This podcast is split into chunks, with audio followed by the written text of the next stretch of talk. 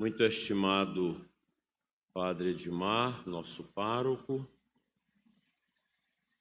queridos, queridas irmãs religiosas, devotos do Divino Espírito Santo, nossos festeiros, a equipe de trabalho da festa deste ano. Neste quinto dia da novena de Pentecostes, e nós estamos na semana do Divino Espírito Santo, nos reunimos aqui na nossa igreja.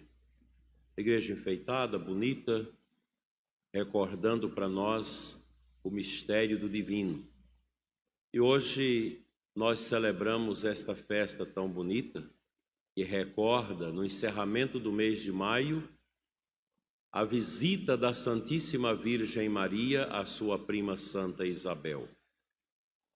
Quantas coisas bonitas hoje eu vi na internet, imagens, tantas manifestações do povo acerca da beleza desse encontro da Santíssima Virgem com sua prima Santa Isabel. Ambas gestantes, uma no início e outra já no sexto mês. E Nossa Senhora, que estava no início da sua gestação, vai ficar com sua prima para ajudá-la. É interessante que a distância da casa de Nossa Senhora em Nazaré à casa da sua prima lá em cima é enorme. E Nossa Senhora foi, como naquele tempo era comum as pessoas andarem léguas e léguas sem medir esforços. E um gesto bonito que acontece no encontro das duas é a presença do Espírito Santo em João Batista.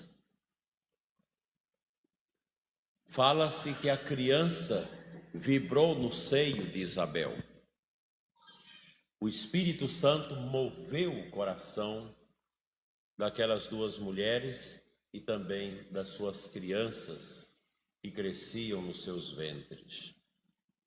A presença do Espírito Santo na vida da igreja é de fundamental importância e na nossa vida também pessoal. Nós passamos por um período muito grande na igreja em que não se esqueceu o Divino Espírito Santo, mas foi colocada assim um pouco à parte a missão da terceira pessoa da Santíssima Trindade de santificar o coração do povo eleito. Nesta noite nós queremos trazer para a nossa vida de família a importância do Espírito Santo no seio da família. E vocês sabem disso. O Espírito Santo é esta força invisível, discreta, mas poderosamente atuante no coração das pessoas batizadas.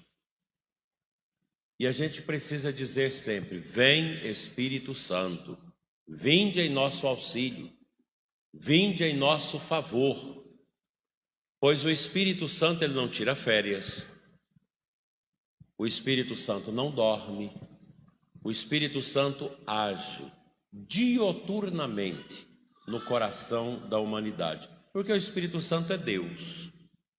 É a promessa do Pai e do Filho enviada aos nossos corações, ao coração da igreja, para nos consolar, para nos dar a consciência acerca do nosso pecado e para nos converter. Uma família que submete a sua vida aos ditames do Espírito Santo será uma família feliz.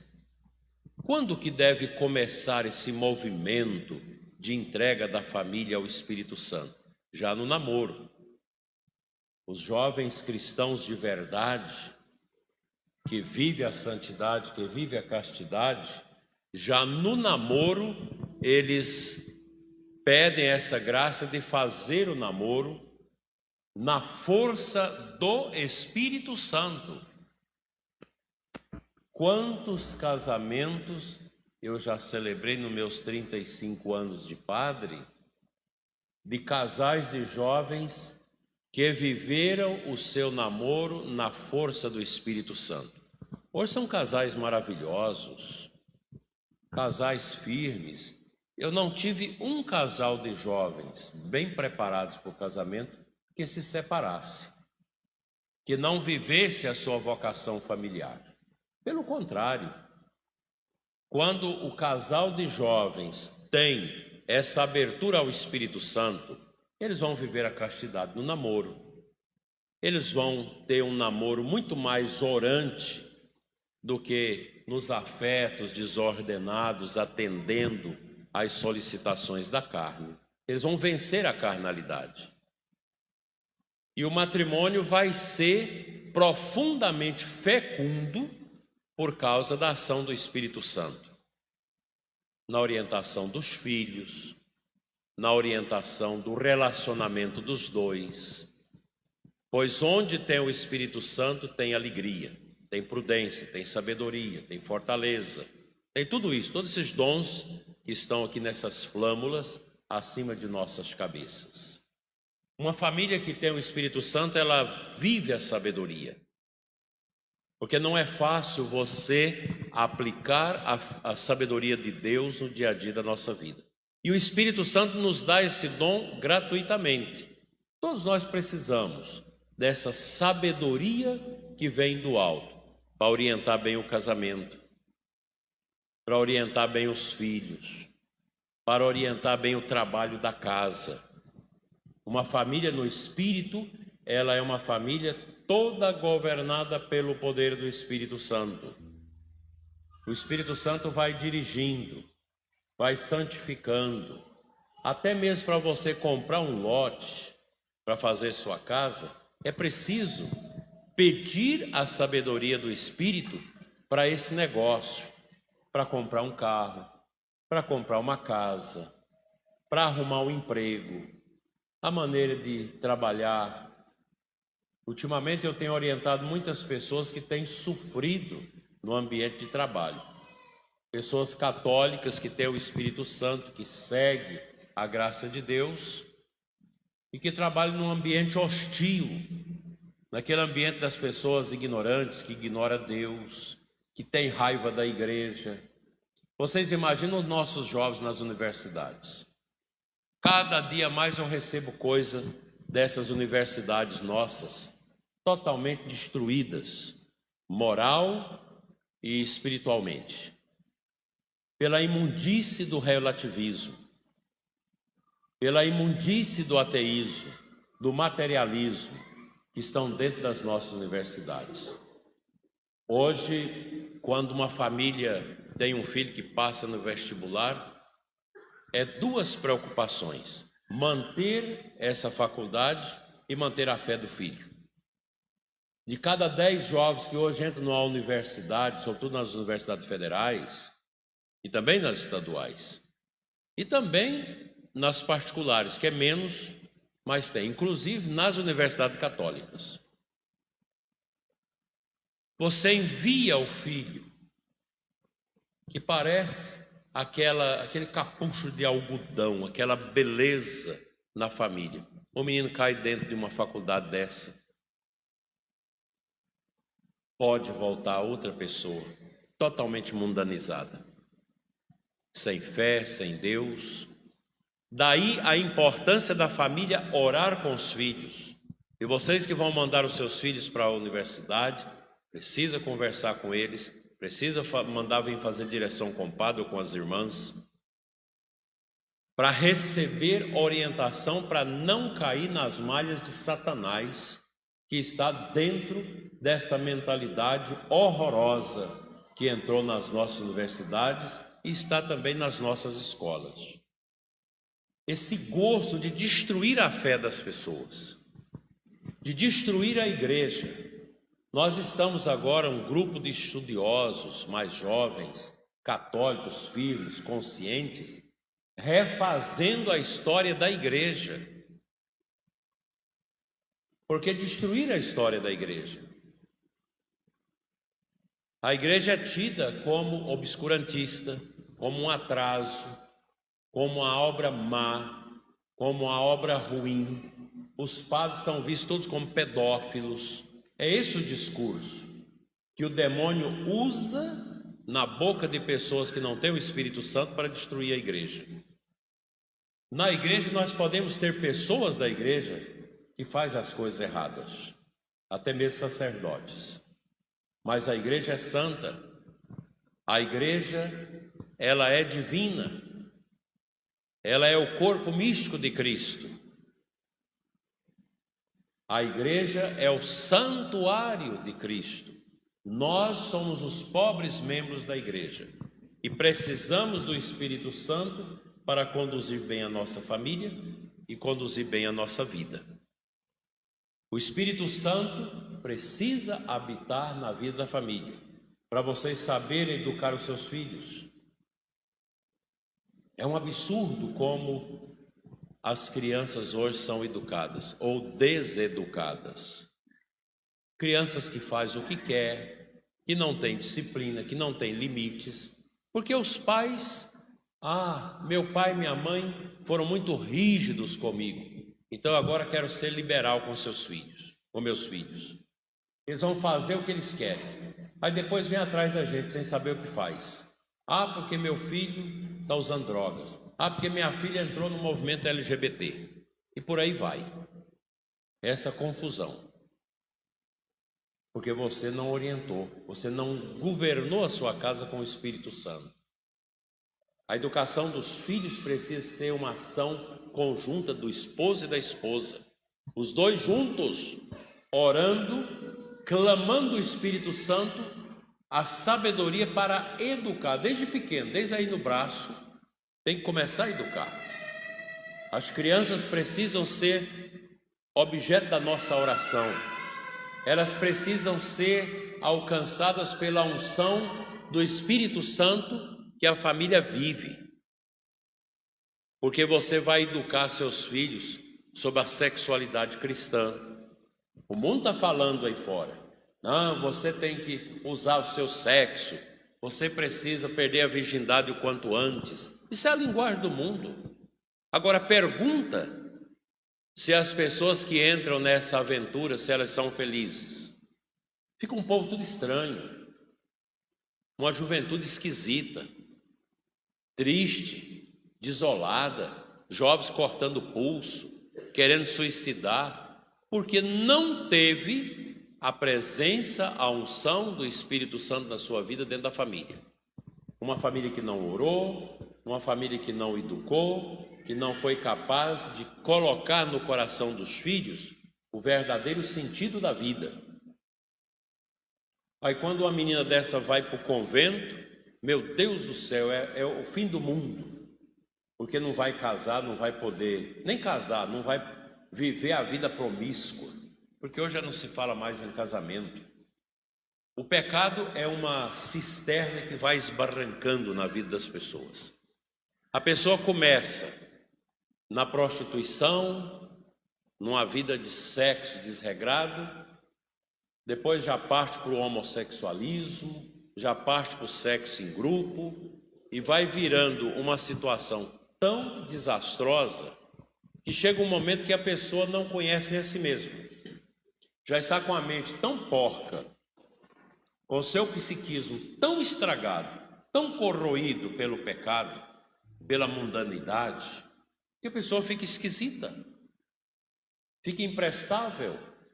Nós temos um número imenso de pessoas hoje na nossa sociedade são pessoas imprestáveis, que não servem para nada, porque estão mergulhados na prostituição, na pornografia, não dá conta de estudar, não dá conta de trabalhar, outros mergulhados nas drogas.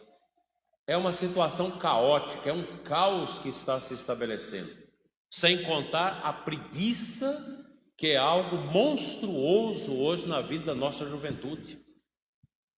Outro dia em Formosa, um empresário me disse: Estou fechando as portas. Mas o que, que aconteceu? Não tem gente para trabalhar na cidade. As pessoas não querem trabalhar. Não aguento. Estou fechando as portas. Vou caçar outra coisa. Eu tenho um irmão também que fechou a sua empresa, seus supermercados. Não aguentou mais. Não dá conta que as pessoas não querem trabalhar. não querem ter responsabilidade. Já entra numa empresa para trabalhar já contra o patrão, já com a, com a divisão de classe, com a luta de classe. Já entra para destruir aquele que está oferecendo o seu serviço. Isso é o comunismo que faz isso, o marxismo, que divide as pessoas, coloca o homem contra a mulher, a mulher contra o homem, patrão contra empregado, empregado contra patrão, pobre contra rico. Aí virando essa confusão na nossa sociedade, a gente está vivendo isso. Qual que é a causa disso? Falta de Deus, falta do Espírito Santo, falta desta singularidade do Espírito Santo na vida das pessoas. Eu estou falando isso para vocês, vocês nem precisam ouvir isso. Vocês já estão aqui na igreja, já estão vivendo. Mas é bom escutar isso para preparar o coração para não cair lá na frente. A família é um tesouro que nós precisamos recuperar. E foi destruída nesses últimos 70 anos pelo marxismo cultural, pelo feminismo, pelo relativismo, pela imoralidade, pela vida sexual livre. A família foi destruída. Nós precisamos recuperar isso, porque ela é um dom de Deus. Veja a beleza que, que é um casal católico que vive bem seu matrimônio, que não trai, que tem a cabeça no lugar, que ora, que vem à missa, que cria os filhos na igreja é outra coisa. Nós precisamos entender que o mundo está errado. A maneira como se ensina a ser família aí fora está errada. Família é, é bíblica, é como está na Bíblia, do jeito que Deus fez e sonhou para nós.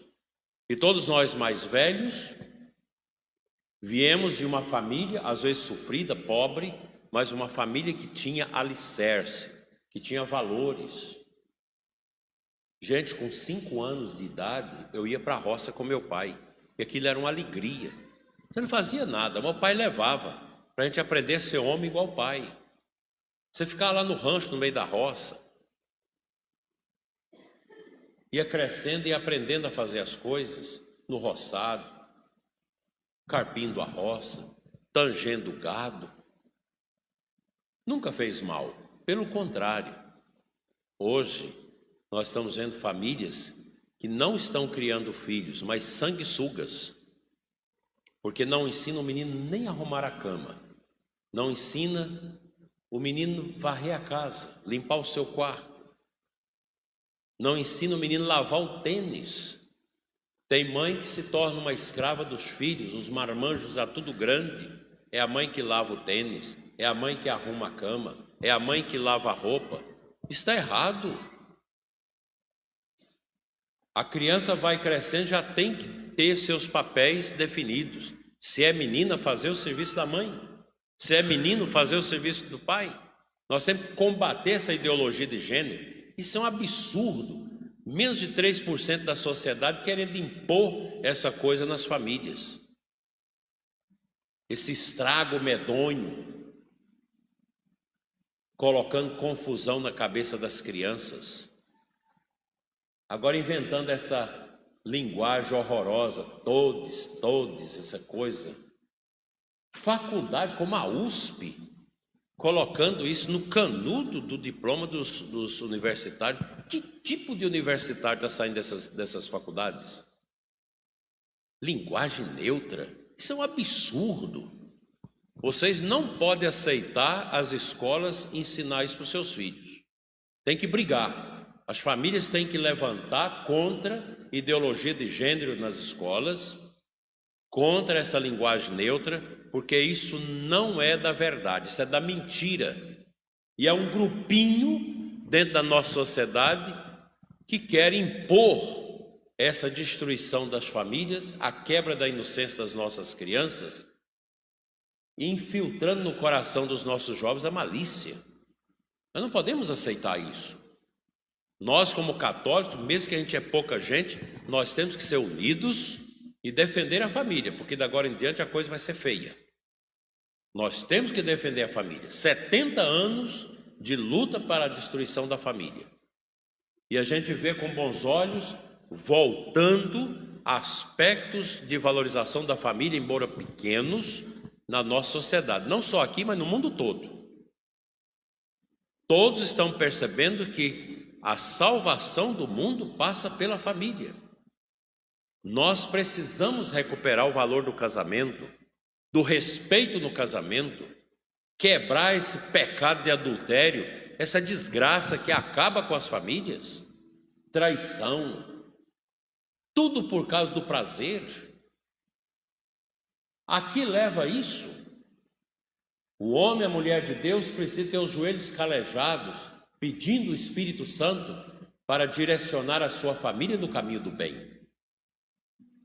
Uma família precisa ser ungida no Espírito Santo, onde o pai e a mãe benzem os alimentos antes do almoço, antes da janta, que ensina as crianças a rezar.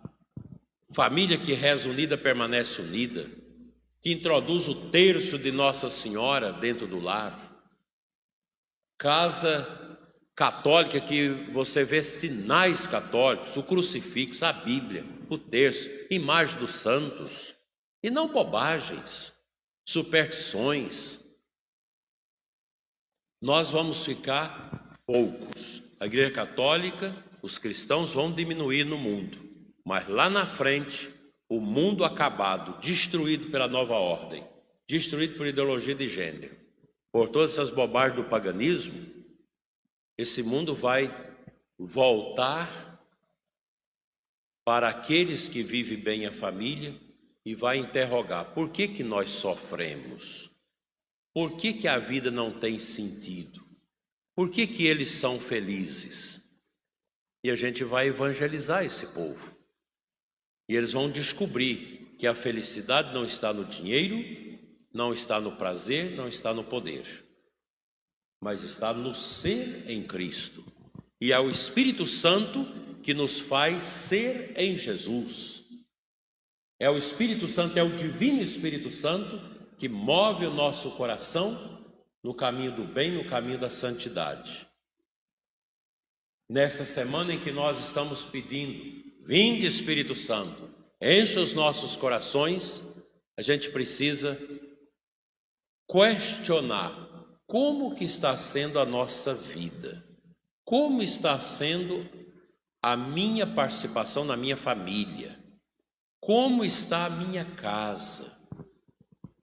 Vocês jovens, como está o meu namoro? Como está a minha sexualidade? Como está a minha mente? Está uma mente equilibrada ou está uma mente apodrecida por causa da pornografia, da imundície do pecado?